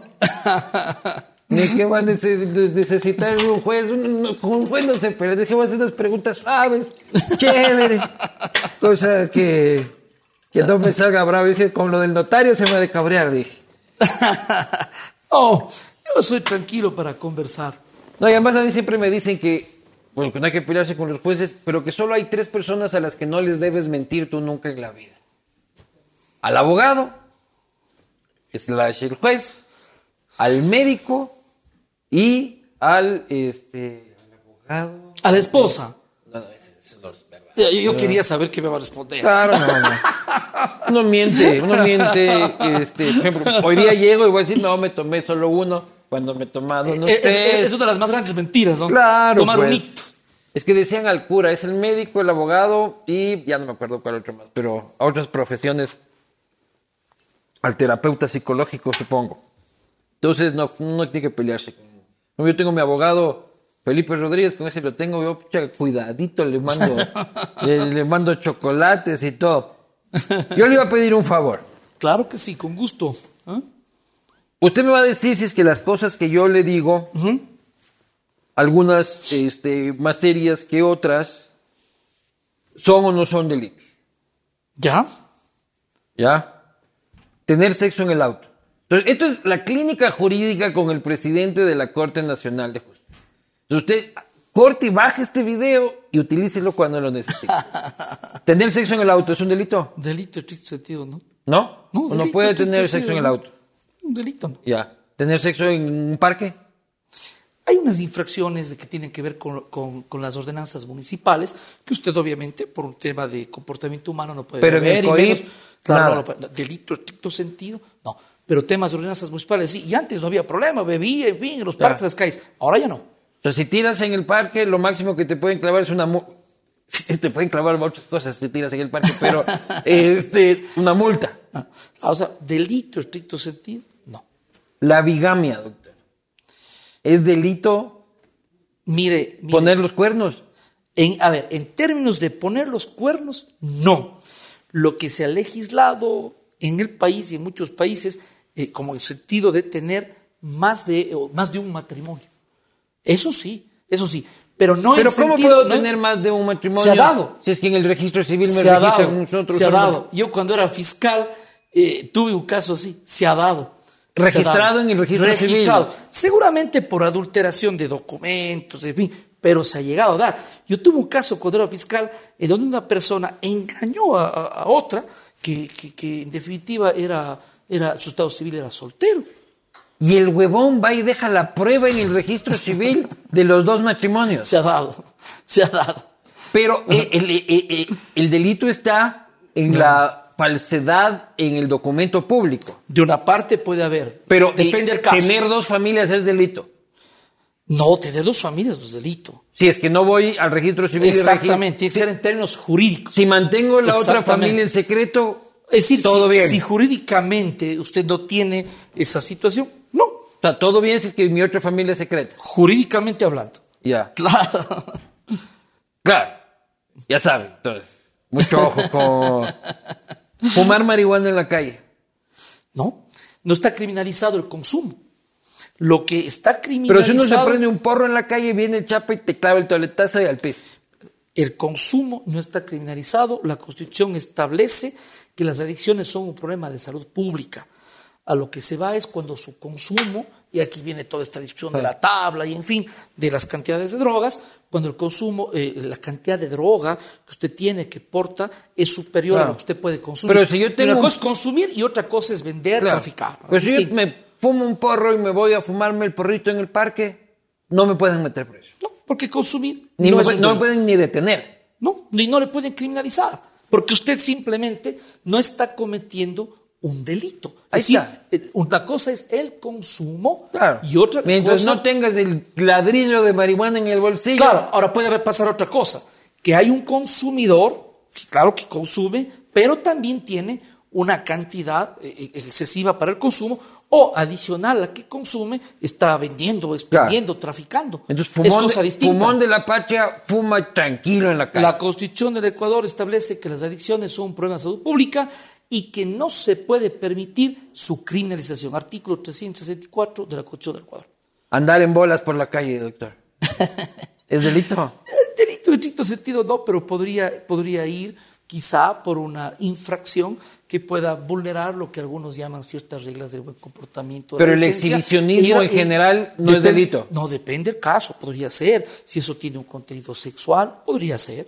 No, no, pero no andas acosando ahí. Te, te No, no, echas no. en bolas a coger el sol en el Parque de la Carolina. Porque, no, porque esa conducta depende estrictamente como sea y eventualmente esa conducta puede estar agrediendo a, la, a otras personas. Entonces depende. Pero montar una playa nudista en Ecuador es ilegal. depende, mire, a ver, depende porque... Porque ese es es mi plan en Manta. Ah, es- ah, por eso- por eso me decía que usted quiere ir a aquí- Manta. Claro, pues ahí es donde vamos a armar. Al lado del murciélago. No, pero usted me está pidiendo ideas ya para su, para su Claro, pues, emprendimiento. y- claro, pues aquí yo ya salgo con el estudio jurídico Ya hecho. con, ya va con todos los, con todos los fundamentos. Montar una playa nudista es delito. A ver, lo que pasa es de que eh, eso puede llevar a que eh, esa- la actuación que puedan tener esas personas ofenda a los demás. Pero una playa que- nudista todos los esté- que van esté- saben que es nudismo. Entonces aquí el que se ofende es un hay en, cojudo. varios, hay, en varios eh, hay en varios países. No conozco, pero me, me he enterado de que existe. Pero no es ilegal entonces tener una playa nudista. Yo no encuentro que pueda ser una situación. Más bien inviten, en dice es su emprendimiento. Más bien, en la, en la medida en que no, se, no haya actos de contenido sexual que pueda Claro, ofender a, lo- a los, a los demás. Claro, y acoso y otras Eh, pendejadas claro, que, claro. que- Sí, que- que no depende, vienen, que no depende. vienen, que no Claro, vienen a eso, cuenta. Algo muy, muy abierto. Montar una corrida de toros clandestina en Quito. Claro, con muerte del animal. Ilegal porque está determinado. Y si es que se hace clandestinamente Pero lo eso, está, propio. pero eso está aterrizado en el COIP. Porque lo No, que está, es la reforma No, no, eh, está la prohibido. consulta. Exacto, está prohibido. De hecho, se ha discutido sobre el hecho de que debería eh, reverse esa posibilidad. Sí, pero yo mato un toro, yo mato un toro en, un evento privado en Quito, en mi plaza de toros, y hay Podría muerte de ser un delito, podría ser un delito porque se está dando muerte a un animal. Pero ¿cómo se y tipifica hay un eso? maltrato. Hay delitos de infracciones que De tienen que maltrato ver- de animales. Exactamente.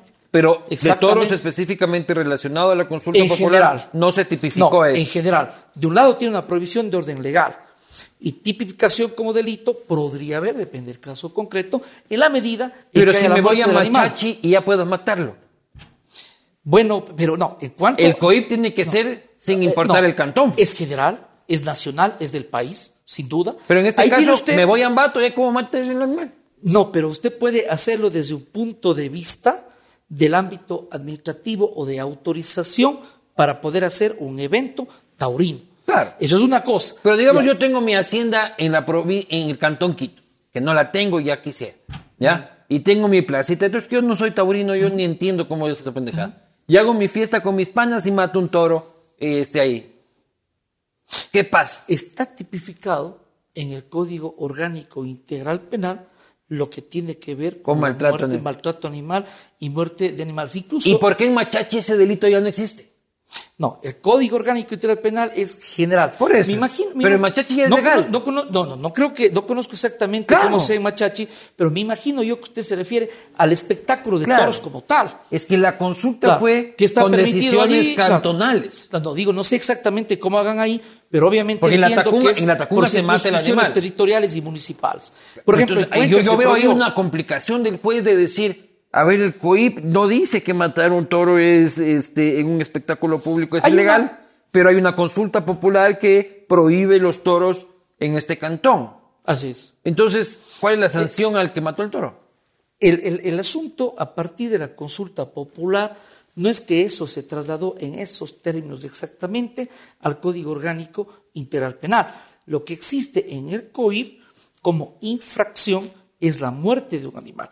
Podría ser que lo que usted plantea tenga una complejidad, pero la idea fundamental... Matar a un animal es delito. Claro, es una infracción que está previsto en, en el COIP. Está prohibido, Pero está se castigado. establece a, a todos los animales. Ha habido una distancia... Yo me como un pedazo de vaca este, que en un bife de chorizo mataron esa vaca. ¿Sabe qué? Y esos temas, francamente, tienen que ser eh, reflexionados. Porque Una efectivamente. cosa es matar ejemplo, un cóndor claro, otra cosa es matar un gallo o una gallina para comérmela. Claro, porque francamente uno se puede preguntar decir, bueno, eh, yo estoy de acuerdo, eh, no estoy de acuerdo con los toros, no estoy de acuerdo con que se los mate, y sin embargo puede haber una paradoja en las ideas de lo conceptual, sin embargo yo no tengo problema en comerme la carne.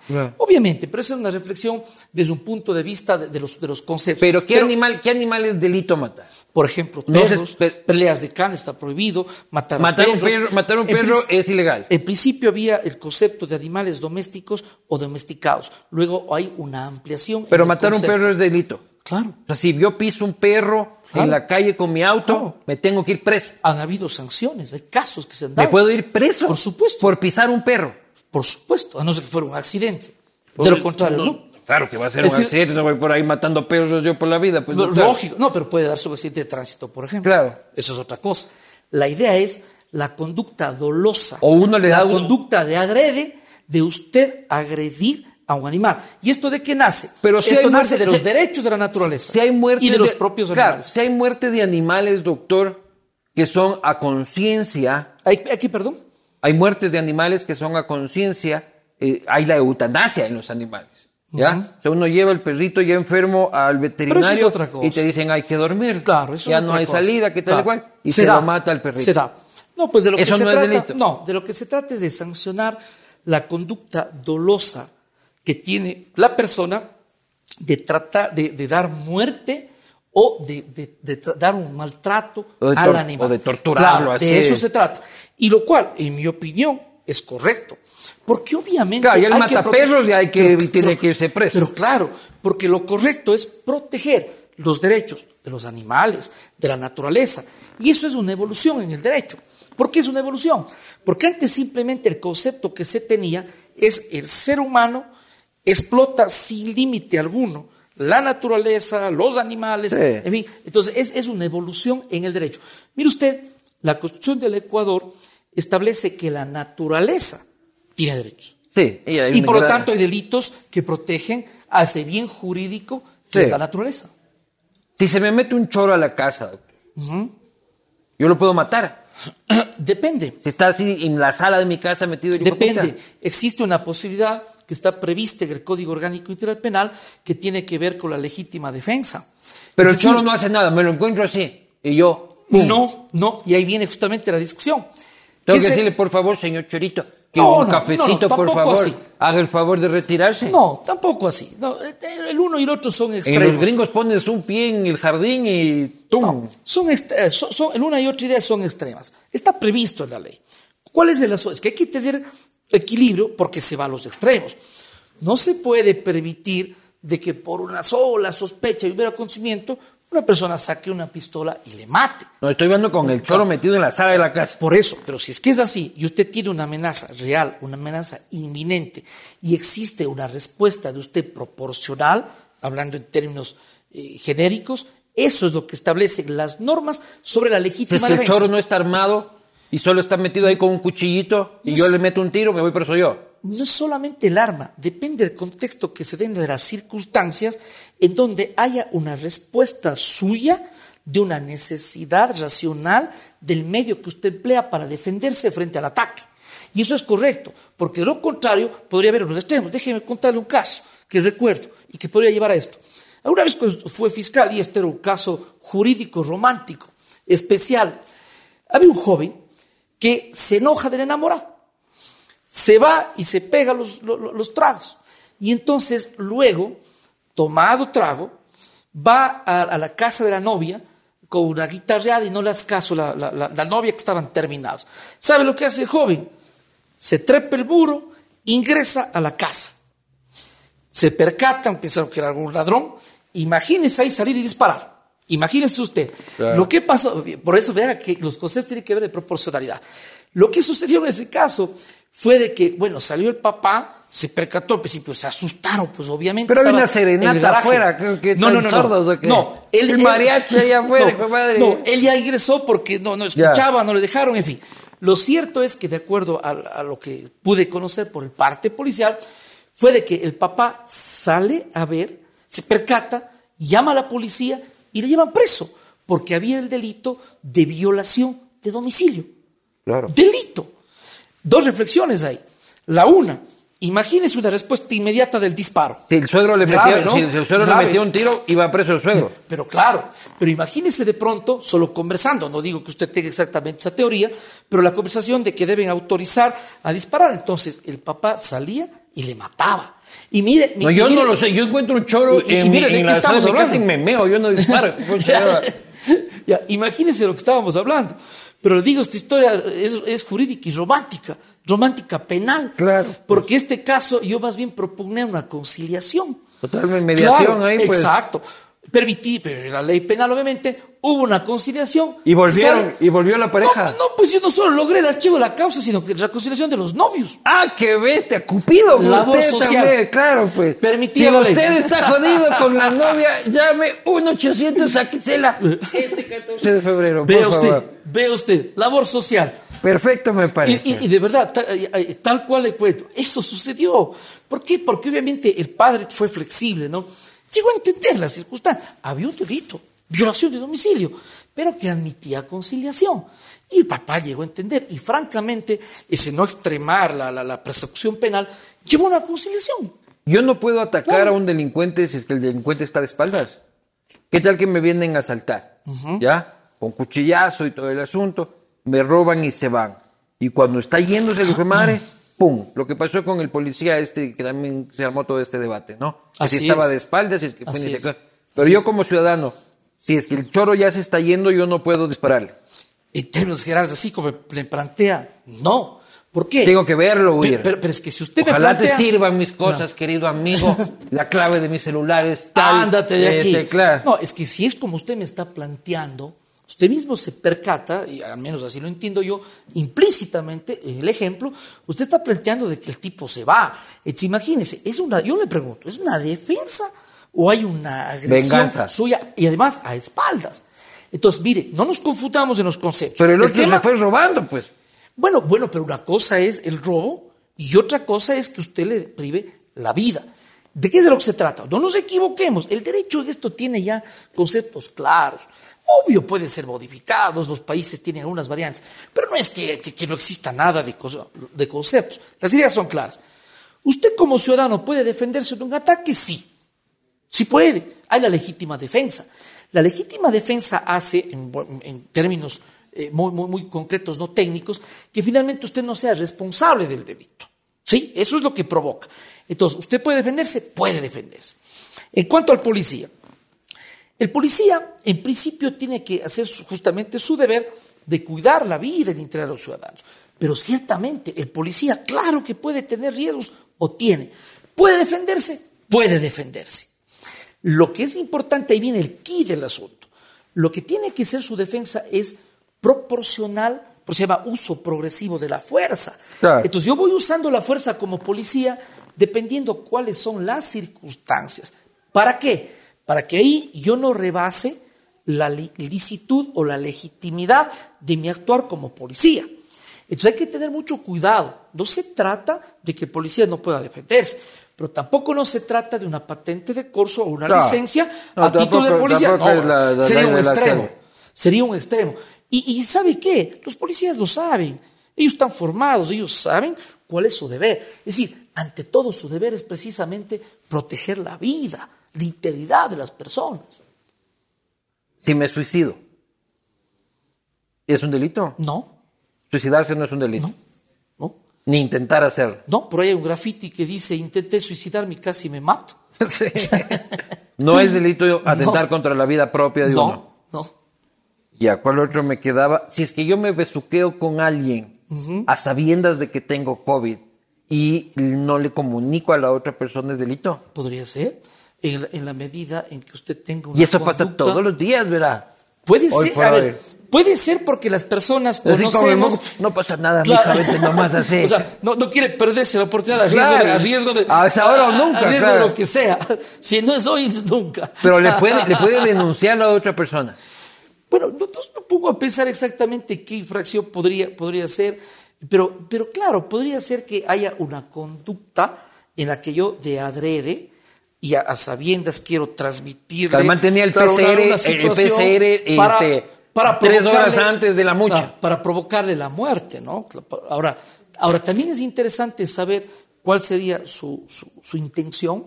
Usted lo plantea de forma obviamente dolosa en el ejemplo.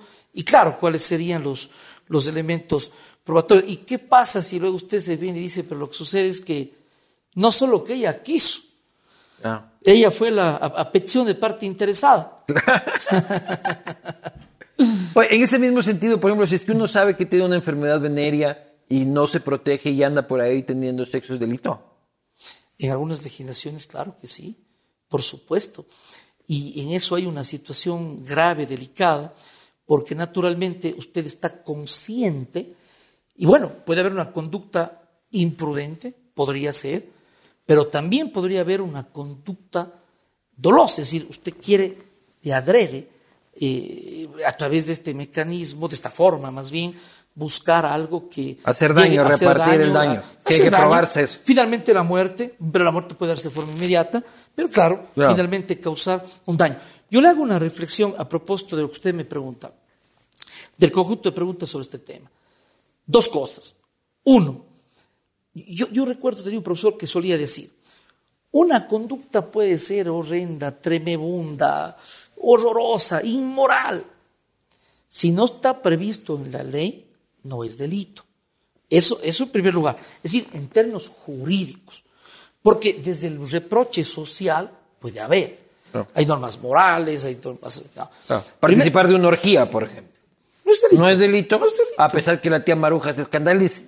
Se escandaliza la tía Claro. Maruja, pero no es delito. Claro. Entonces, no, no, no, no- no Procedan pasa con sus orgías nomás, autorizados por el doctor Saquicela. Aquí- Saquicela Proof, ponme aquí un sello, Saquicela Proof a la orgía. No, es seguridad jurídica, Claro. nada más. Entonces, eh, eh, primero, no es delito por más que se reproche socialmente. Segundo, la reflexión de la necesidad de saber exactamente qué debe el legislador hacer delito. Porque el principio general es la libertad del ser humano.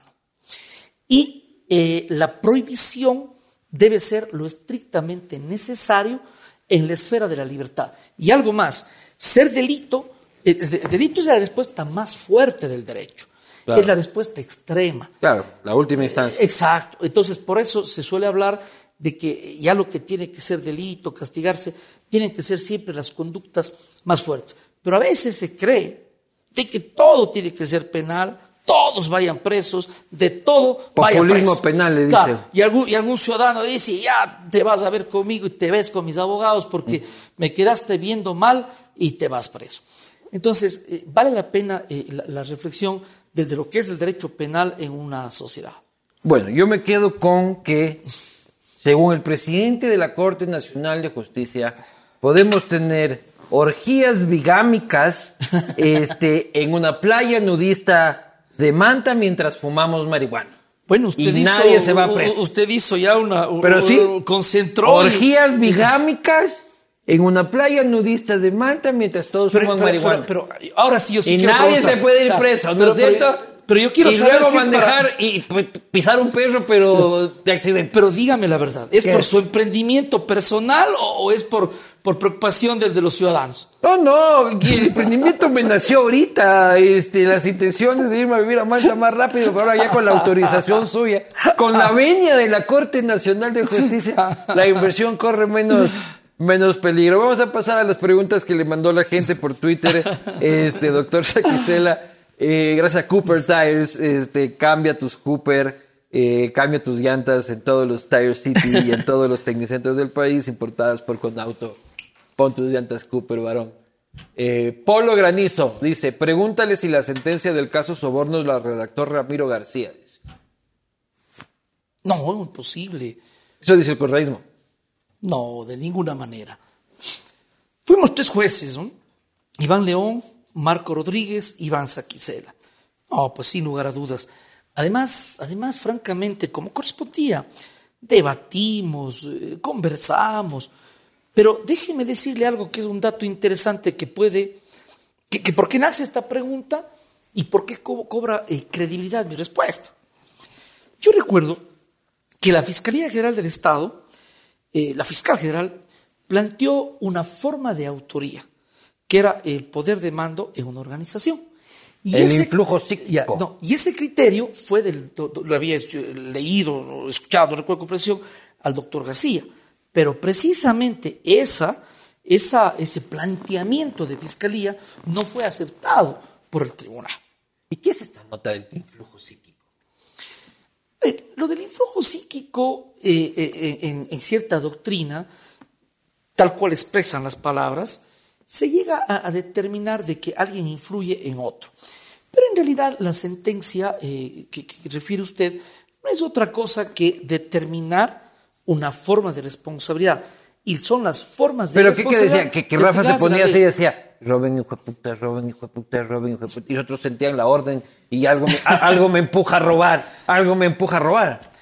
De ninguna manera. eh, ¿Cómo es entonces? Yo no sé. eh, eh, Que eh, la posición de él de autoridad y su permisividad con el zafarrancho Ah. Yo- provocaba que estos roben a Ah, diestra y yo, yo siniestra. más bien le he escuchado al ciudadano eh, Rafael Correa Delgado expresar eso. Yo, yo no sé por qué expresa, él sabrá decirlo, qué intención tiene, jurídica, política, no lo sé. Lo que es nuestro criterio está expresado en la sentencia. Siguiente pregunta. ¿Alguna vez ha dicho este sí es bruto después de leer alguna sentencia que viene de un juez inferior? No, no, no lo he dicho, pero claro, uno sí puede pensar que a veces hay incluso errores crasos y esos errores tienen que ser corregidos, incluso por eso hay, hay el error inexcusable, pero sí, a veces sí se plantean eh, cosas que uno puede eh, sorprenderse porque jurídicamente Otra cosa son que me dicen de ustedes que es el absurdas. único, el único juez de la Corte Nacional que no lee las sentencias. No, cero. las dice oralmente y las recuerda este, un ejercicio de memoria del contenido este, envidiable, me dicen. Con franqueza es así. Con franqueza es así. Y le digo algo. Los jueces solemos decir a los abogados, abogado, no lea. A mí me daría vergüenza decir abogado, no lea, y yo leo. Y yo no leo. Creo en el sistema oral. Lo practico. No leo mi resolución. No leo. Siguiente. Ya hablamos del influjo psíquico. Siguiente. Ya pasó esa pregunta. Sí. ¿Por qué en Ecuador se elige la Corte Suprema y jueces con pruebas en computador como en escuela cada rato y la justicia es un desastre, mientras en Estados Unidos los cargos son de por vida y la justicia funciona? Bueno, de acuerdo a la Constitución, los jueces de la Corte Nacional eh, tenemos que concursar, es un concurso de posición y méritos para ser eh, seleccionados. Y dentro de las normas se prevé eh, un examen escrito y un examen oral. Que tiene el mismo Eh, valor. es- está en la norma. No necesariamente, han variado en los concursos, han variado Este es el problema, que en el oral le dan más puntos a los que les caen bien al gobierno. Eso pasaba en el gobierno ante, en el gobierno. Ahora, ahora, ahora la norma es clara y, y- y tiene cua- eh, son tres aspectos fundamentales. Su hoja de vida, en, en buen romance, el examen escrito, que tiene su complejidad, porque es un conjunto de, de un banco de preguntas muy amplio de todas las materias, que le dan con unas pocas horas, 48, 72 horas. Antes, un, banco... eh, Les dan de- las muchas- preguntas. bueno, pero 48 horas, un banco de unas 3.000 preguntas, de todas las materias. Y finalmente, depende para qué concurse, pero por ejemplo, hablando de Corte Nacional, finalmente un examen oral en donde a usted le sortean un caso de temas de casación o revisión penal, que es lo que trata la Corte Nacional, y usted tiene que ese momento eh, eh, simular que estuviera en una audiencia dando su resolución. En eso consiste el concurso. Con franqueza, el concurso eh, ti- tiene, su, tiene su exigencia, tiene su exigencia. Usted tiene que, que estudiar. Yo cuando participé la primera vez, no gané de, co- de juez, gané de juez. Y le digo, a mí me costó mucho esfuerzo estar eh, leyendo, releyendo, Claro, 3.000 estudiando. Es la verdad, Siguiente. es la verdad. ¿Cuánto gana un juez con muertos y heridos? Dice. No sé qué puede entender el señor por muertos y heridos. ¿Cuánto gana un juez? ¿Qué concepto tenga el de muertos y heridos? Caramba. A ver, nuestro sueldo, porque nos han bajado, es eh, algo así, no sé exactamente, pero 5.600 eh, por allí. Les bajaron el sueldo. Sí, por supuesto, antes era más de 6.000. Eh, antes en Corte Suprema, lo que hoy podría equivaler a 10.000. Hay variantes en los diferentes países. En Colombia, en otros países son, son 10.000. Yo creo que, yo creo simplemente sobre esto, sí, sin tabúes y forma Pero, clara. pero está bajo el Debe- sueldo. oiga. Usted en el, en el servicio privado ganaría el doble, mínimo. Yo creo que en el ejercicio profesional también a veces es relativo, pero sí, en el ejercicio profesional libre, si a usted le va bien, va a ganar mucho más. Pucha, no hay duda. hay abogados que... Por supuesto que Dios sí. mío. Por supuesto que sí. ¿Sabe qué? Por eso muchas veces, eh, Está muy bajo porque así es fácilmente corrompible un juez. mire, pero qué interesante. Mire cómo abogo dice. por su sueldo yo, vea. Pero muchas gracias. Que la Que- próxima que- vez que- me le- quieran le- coger preso, yo le llamo y le, y le cobro que le este estén favor. escuchando el ministro de Finanzas y en fin, todos los jueces están agradeciendo a usted. Pero mire, por eso, hablando eh, eh, en en seriedad sobre esto, al margen de la broma, qué importante que es que simplemente sin exageración ni mucho menos, ¿sabe lo que es ser un magistrado de la Corte? De, ya de la Corte Nacional.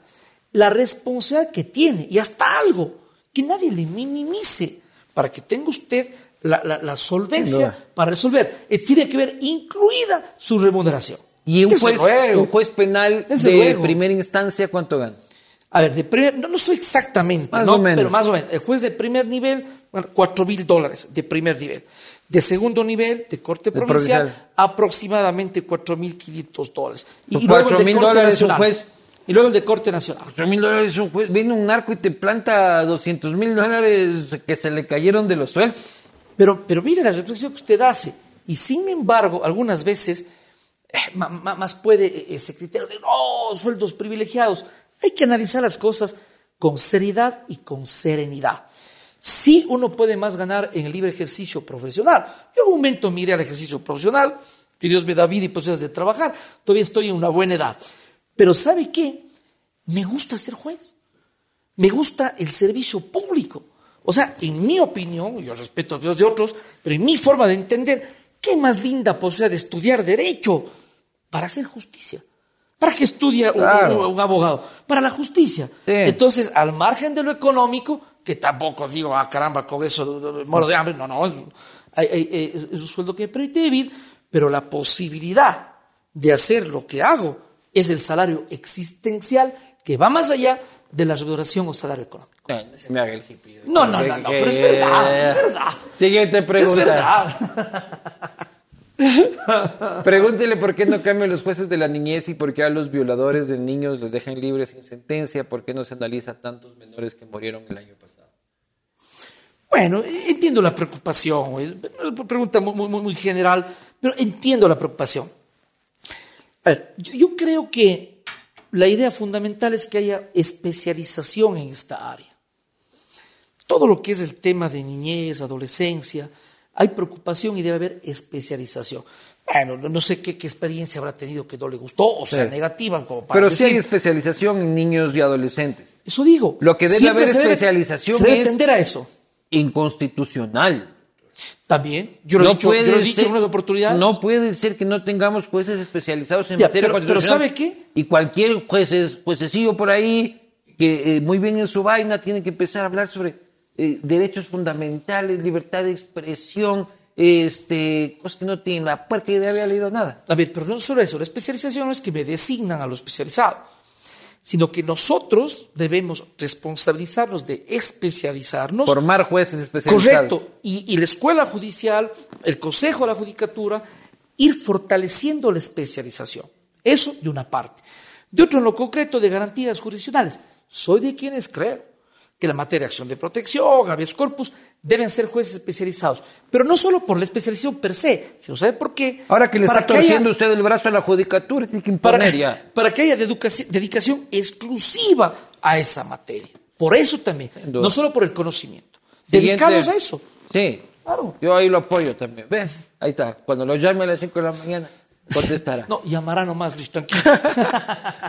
Este, no se puede generalizar, pero tiene miedo, eh, tiene Remedio. remedio la enferma justicia ecuatoriana. Bueno, en verdad no se puede generalizar, pero sí hay problemas de la justicia. Y por eso eh, yo como, como presidente de la Corte Nacional trato de luchar por eso. Algunos componentes. A la justicia tiene problemas, sí, pero digamos cuáles para saber cuál es el camino a resolver. Los fiscales tienen 10 mil casos, 5 mil casos por fiscal. O sea, es imposible humanamente Exacto, que una persona exacto. tramite esa cantidad de casos y esa cantidad de denuncias. Si es que no se Exacto. invierte en justicia en este país, es imposible cambiarla. O sea, es Y imposible. eso, y eso es lo que yo he dicho. El otra vez yo en la- en la rendición de cuentas decía una especie de frase, ¿no? Decía, podemos meter hasta los pies en el sentido de errar, pero que nunca se metan las manos en la justicia. Mejor pongamos el hombro para levantar al sistema de justicia en beneficio del país. Entonces ahora digo, no solo se trata de cuestionar y está, síganos cuestionando, pero de, de veras, ¿por qué no ponemos el hombro? Pero usted cree que la fiscalía debe tener una policía recursos. especializada bajo mando de fiscalía. Yo en lo personal creo que sobre todo la fiscalía debe tener autonomía. Pero de- hablo, Eso de, creo. hablo de policía. Policía especializada podría ser. Se ha hablado, pero sí esa era en principio la idea de la policía judicial. Claro. Por eso esa denominación. Pero nunca dejaba de ser bajo el mando de la comandancia de y finalmente es policía. Claro. Por más que se denomine policía judicial. Es decir, es policía con una especialización Ya, a mí en lo- el ámbito. a mí lo que me preocupa es Más que- que judicial en el ámbito de la investigación fiscal. A mí lo que me preocupa de eso es que la policía depende de un gobierno. Si es que la fiscalía investiga ese gobierno, la policía puede dejar de apoyar. Entonces, mire usted la importancia de la autonomía de la fiscalía y que incluye. Autonomía total de la fiscalía, dice. Yo creo Sacarla que sí. de la judicatura. Es una de las ¿Y quién, posibilidades. y quién controla la fiscalía? Ahí se va a volver esta fiscal o cualquier fiscal en un Dios todopoderoso que nadie lo controla. Más Pero, que la ah, asamblea y un juicio político. Pero, pero, eh, bueno, yo entiendo la preocupación de ir a ese extremo, pero en cambio usted debe pensar que existe un órgano administrativo que incluye jueces, fiscales y defensores públicos. Ahora, Ahora, y notarios. todo el sistema. Entonces, sí hay cosas que nos debe hacer pensar. Antes la fiscalía no era parte de la función judicial, El Ministerio Público. era el Ministerio Público, no era parte de la función judicial. Imagínense, son conceptos que van variando. Incluso en aquella época, la fiscalía que se denominaba Ministerio Público, dicho sea de paso, yo era fiscal cuando se llamaba Ministerio Público y luego, bueno, ya también cuando fue fiscalía. E- El Ministerio Público, incluso antes, así llamado, no, no tenía autonomía institucional, sino dependía de la Procuraduría General del Estado. Entonces, ese tipo de cosas se debe pensar por qué. Porque una función es de la Fiscalía, que es el ejercicio de la acción, investigar y acusar si es el caso, y otra distinta de los jueces. Yo lo que creo es en un sistema que permita objetividad en el fiscal, que es su principio cardinal, independencia e imparcialidad en los jueces. Y un consejo de la judicatura, sí, en la medida Para administrar. para administrar. No para andar pensando en la justicia, ni sancionando jueces, ni haciendo el amarre de la pendejada. Solo para llevar las administrar, cuentas. Para administrar. Pero eso, en mi opinión, sí tiene que revisarse. Ah, ah, Digo, digo pensarse. Yo, yo le invito a pensar esto. ¿Sabe qué dice la Constitución del Ecuador en las atribuciones del Consejo de Educatura? Que es un órgano de gobierno, administración, vigilancia y disciplina. Pero nunca dice que es el representante de la función judicial. El representante de la función judicial Es del Ecuador usted. es yo, el presidente de la Corte. Pero en la época de Yalc, este, ahí dejó la mala maña de que los presidentes de la judicatura se creen los dueños de la justicia. Es incorrecto. La esencia de la función judicial son los jueces. Los jueces. Le voy a hacer un- un parangón. ¿Qué le parece? Caramba, yo, yo valoro y respeto lo que hizo el señor eh, Bilardo, el, el- el- el- el entrenador de Argentina. Pero no es eso, es Maradona. Claro. Es los que están en la cancha. En la función judicial, la esencia es que los que hacen justicia. Sí. Pero, pero yo creo que es esto a, a todas luces.